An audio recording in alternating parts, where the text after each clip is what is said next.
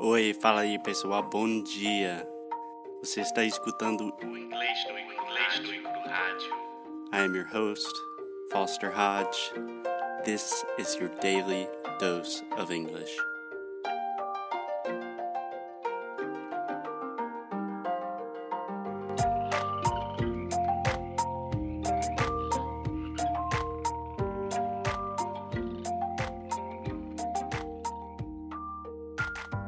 Hey Alexia, happy Friday. What's up? How you doing? Friday. Alexia always says Friday. There's actually, so in linguistics, we call this blending. And I've been reading a lot about this. We're going to do an episode about that where you combine two words. But um, that's for another time. okay. Anyway, so this week we've been talking a lot about sound school. And I'm just, it's exhausting to try to get people to do our courses because I'm not a salesman, I'm a teacher. So you guys know about sound school. Today we're just going to do something kind of fun. Yeah, let's do it. But speaking of sound school, we started with 50 spots, so 50 vagas, 50 spaces, and then 25 of the spaces went to our early customers. And we, I think, have 17 or 18 spaces left at the recording of this episode. I think 15. So they are going fast. They're going like hotcakes. Either, sorry, you do it now or you never do it. Yeah. Did I explain? eh, eh, Did I explain the hotcakes thing before? the, the what?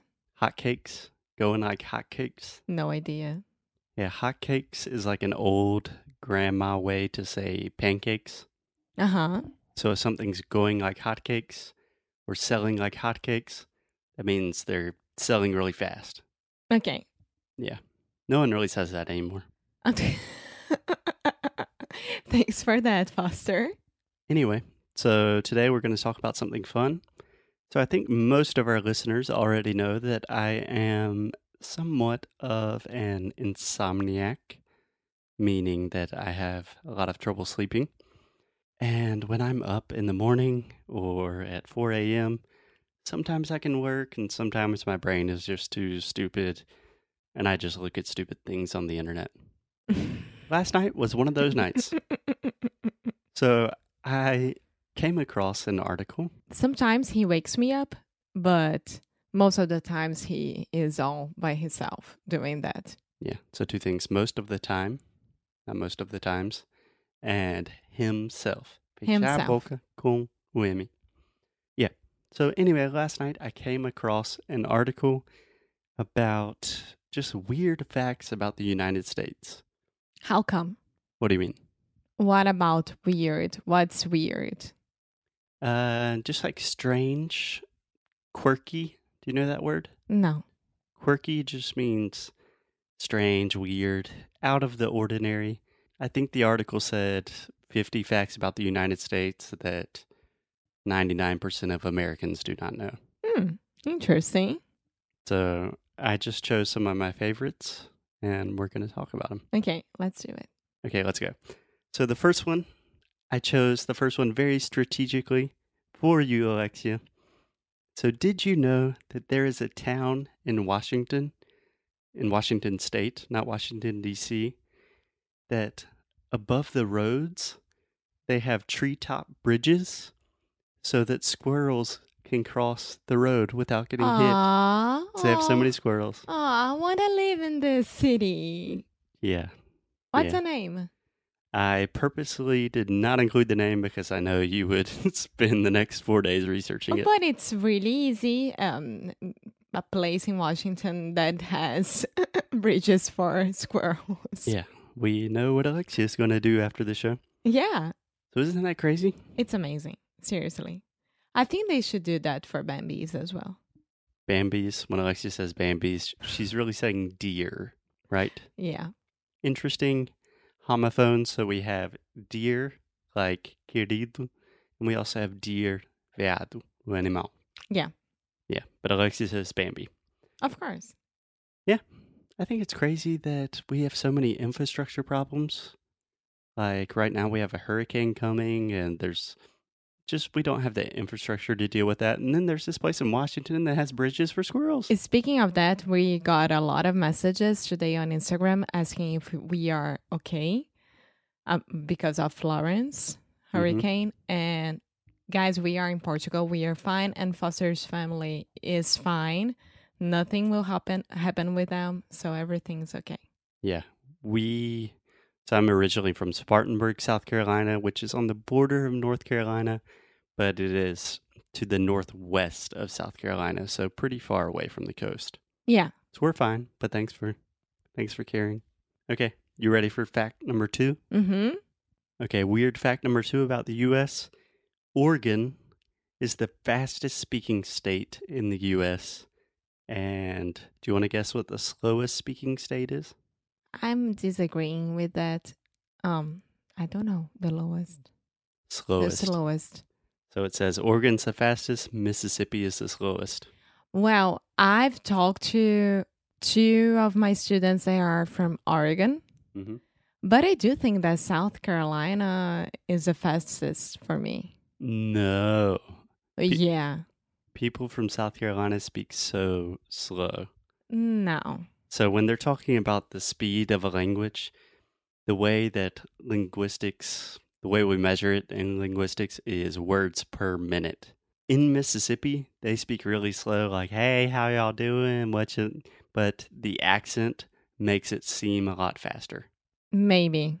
Yeah, Yeah, but that's interesting. I never heard about it. Yeah. I think we could say the same like um people from the north of Brazil, né? Nordeste, Norte Nordeste, they speak really fast comparing to people from I don't know, Rio, Sao Paulo.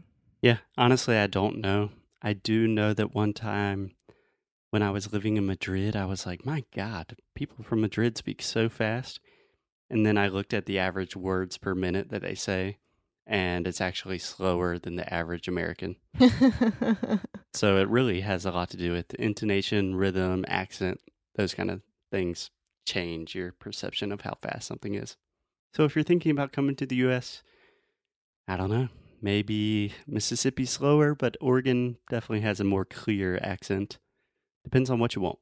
Yeah. Okay, you ready for fact number three? yes, I am. Okay, this one is for all our New York City lovers. Did you know, Alexia, that more people live in New York, in New York City, than in 40 of the 50 other states? Wow. I I can't imagine that because it's the same thing with Sao Paulo, I think. Yeah. Yeah.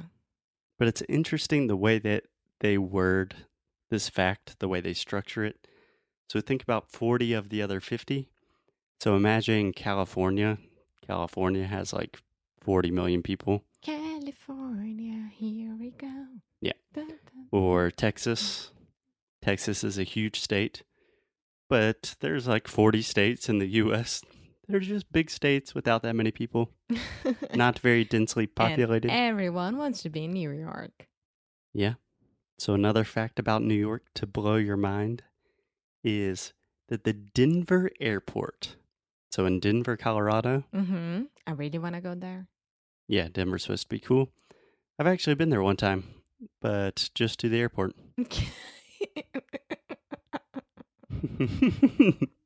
Anyway, the Denver airport, the complex, the thing is bigger in terms of geography than the entirety of Manhattan.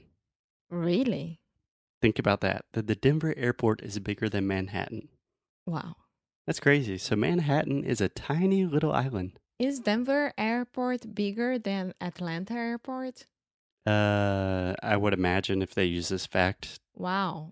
Because Atlanta airport is hell to understand where you are there. Yeah, Atlanta airport is definitely busier in terms of flight, but I'm Yeah, talking about just space. the size of it. yeah.